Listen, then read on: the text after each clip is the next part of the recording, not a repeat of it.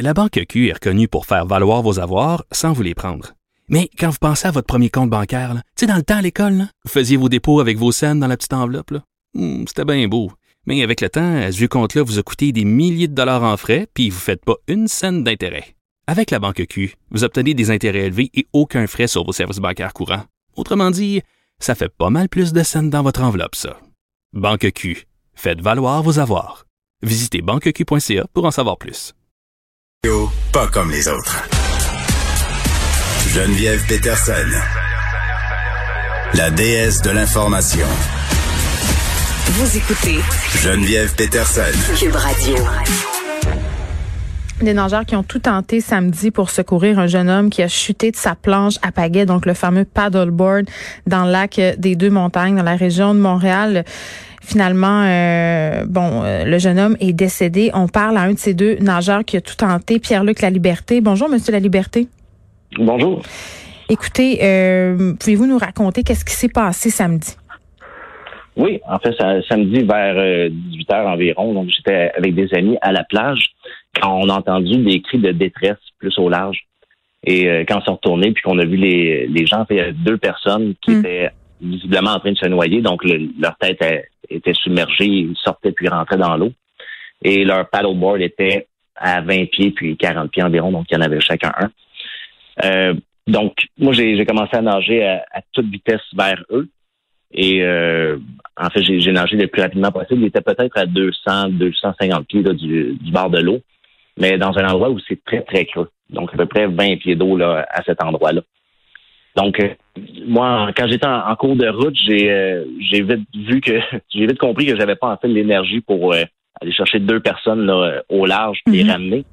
Donc, j'ai bifurqué un peu vers le, le paddleboard le plus proche et je leur ai poussé de toutes mes forces.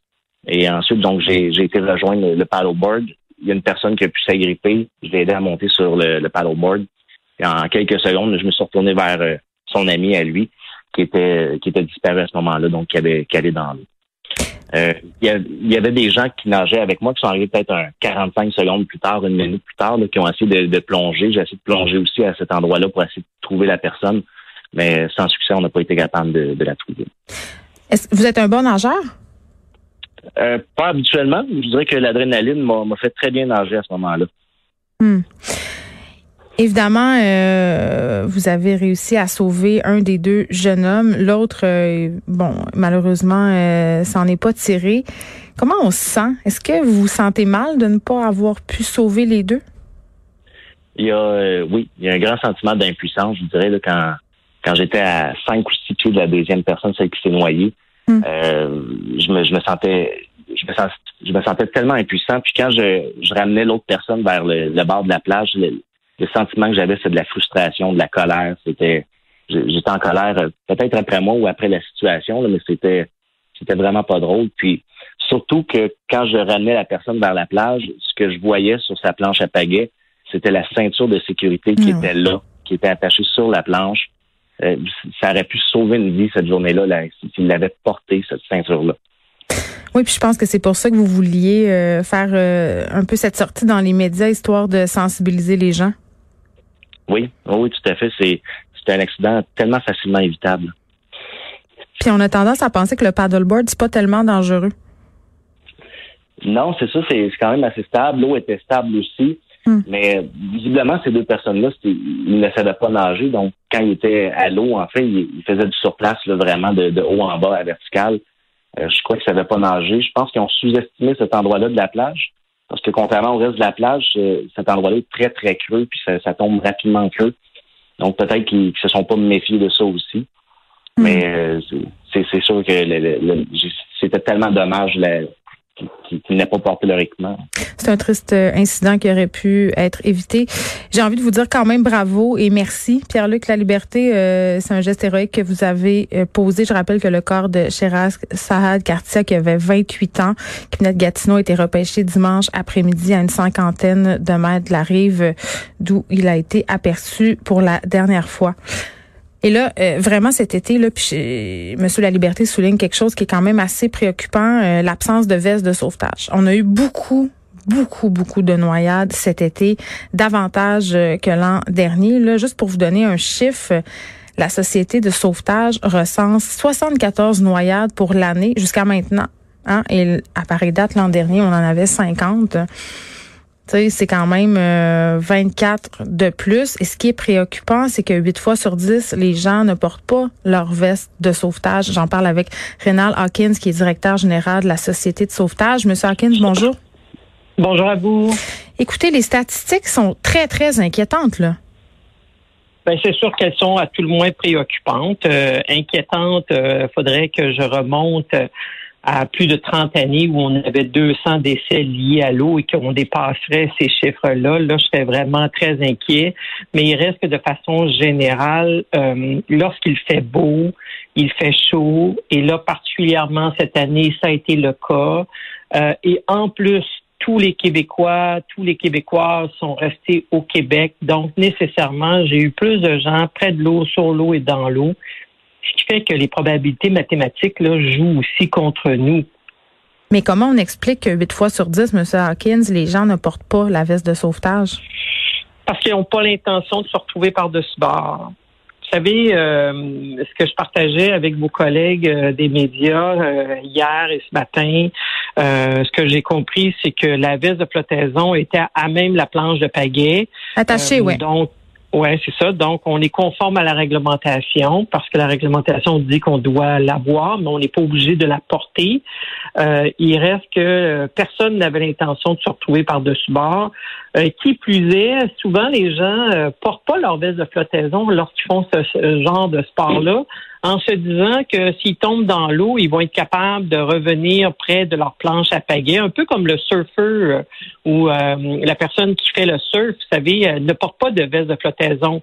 mais lorsqu'il tombe dans l'eau, ben, il récupère sa, son surf et il recommence son activité. Donc, il y a certainement une similitude. Mais il reste que lorsqu'on tombe de façon involontaire dans l'eau, qu'on le veuille, qu'on le veuille pas, il y a un choc. Euh, et ce choc-là peut nous amener ce genre de situation-là. Et c'est pour ça qu'on dit que la veste de flottaison, c'est ce qui fait la différence entre une anecdote à raconter plus qu'un drame à faire vivre à vos proches. Mais je trouve ça particulièrement euh, parlant ce que vous dites, Monsieur Hawkins. Ma fille a eu cette réflexion euh, quand elle a entendu cette nouvelle. Euh, elle a dit, ben coudon, euh, par rapport à toutes ces noyades cet été, ces gens-là, ils savent pas nager? De toute évidence, ça semble être le cas. Euh, Mais on surestime nos capacités. Ah, ça, c'est clair. Ça, c'est clair. C'est pour ça que je dis au Québec et au Canada, on sait plus se baigner les deux pieds dans le fond que de savoir nager dans la partie profonde d'un plan d'eau.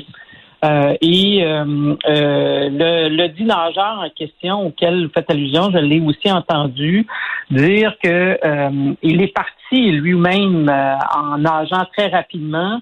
Et là, rendu sur place, il s'est rendu compte qu'il y avait effectivement peut-être là une source de danger en prenant l'une des planches à pagaie pour l'amener vers les personnes. Danger pour lui-même, de lui-même se noyer. Oui, et en même temps, c'est peut-être le, le, geste aussi à faire par rapport à, à l'extension de portée à offrir à quelqu'un qui est en difficulté. Et de toute évidence, ce que j'en ai compris, c'est que les victimes ne savaient pas bien nager. Euh, bon, on m'a aussi rapporté qu'ils ont fait la planche à pagaie beaucoup dans la partie peu profonde, mais tôt ou tard, sans s'en rendre compte, ils se sont retrouvés en partie profonde et malheureusement, euh, l'une d'elles a été euh, retrouvée seulement que le lendemain. Donc, ça fait une donnée de plus dans nos statistiques et c'est toujours très triste parce qu'on sait là, que la majorité de ces décès-là sont évitables puisqu'elles sont d'origine récréative et sportive, ces noyades-là. Et euh, de là, toute l'importance de suivre nos conseils de sécurité tels que le port du dispositif de flottaison.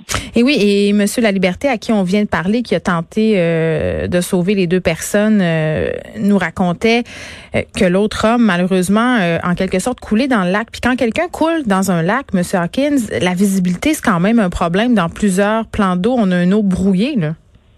Ah oui, ça c'est clair. Là. Écoutez, euh, cet été, ça fait pas exception avec le beau temps qu'on a eu. Euh, aussi, des fois, les pluies euh, qui arrivent tout d'un coup sec fait en sorte de créer de la turbulence. Et bon, si le témoignage est exact et que la personne a coulé à pic, comme dirait l'expression, Euh, de toute évidence, euh, c'est que cette personne-là était dans un état de choc bien crispé. Et on sait, lorsque le système musculaire est tout en raideur, il devient plus lourd et raison de plus pour pouvoir dire que ça coule dans le fond. Là. Et oui, moi j'entends souvent des parents dire ça. Là, ah, c'est pas grave, je vais pas y mettre de veste de sauvetage. De toute façon, euh, est-ce pas cru, puis je vais aller le chercher si jamais il y a quelque chose? Non, justement, vous savez, puis d'ailleurs, c'est vrai que c'est un bel acte de bravoure que d'ailleurs on va reconnaître là dans les prochains mois là comme étant un acte de sauvetage réussi. mais il reste que mes collègues de l'Australie me disent que leur nombre de noyades augmente aussi parce que euh, il y a aussi des tentatives de sauvetage. Hmm. Euh, et c'est pour ça que je dis euh, il faut y aller avec parcimonie, il faut y aller avec l'approche qu'on appelle chez nous dans le jargon, cette approche échelonnée-là, pour limiter un peu les risques pour le sauveteur lui-même, entre guillemets, même si cette personne-là n'avait pas de formation en sauvetage, elle a eu les, les, les bons les bons réflexes, la bonne approche de d'amener une extension de portée auprès de ces gens-là qui pouvaient les maintenir à flot c'est ce qu'on apprend. Euh, c'est ce qu'on apprend en secourisme, M. Hawkins. La première chose à faire avant d'aller porter assistance à quelqu'un, c'est de s'assurer de sa propre sécurité. Ça, c'est clair. Euh, autant pour le sauveteur que vous voyez sur les chaises euh, de sauveteurs, là, sur les plages et les piscines, c'est ce qu'on leur montre dès leur premier euh, moment de formation. Toujours assurer ta propre sécurité et de pouvoir aider la personne qui est en difficulté. Puis c'est encore plus vrai cette année dans un contexte de la COVID-19. Là, on leur a démontré au début de l'été à ces sauveteurs-là comment maintenir cette distanciation-là physique de deux mètres auquel on, appelé, on est appelé à suivre tout le monde, à moins que la personne soit vraiment dans le fond de l'eau, comme ça a été le cas pour les plongeurs. Euh, ils sont allés la récupérer, cette victime-là, et la ramener à la surface de l'eau. Ce qui aurait pu être une tentative hier, mais ce que j'ai compris aussi des témoignages, c'est que ça semblait être vraiment très profond, ce qui devenait euh, définitivement euh, difficile pour les sauveteurs en herbe de pouvoir les récupérer et débuter les manœuvres de réanimation cardio-respiratoire. Très bien, Renan Hawkins, qui est directeur général de la Société de sauvetage. On faisait un retour, bien entendu, sur ce triste incident qui est survenu lundi au lac des Deux-Montagnes. Merci.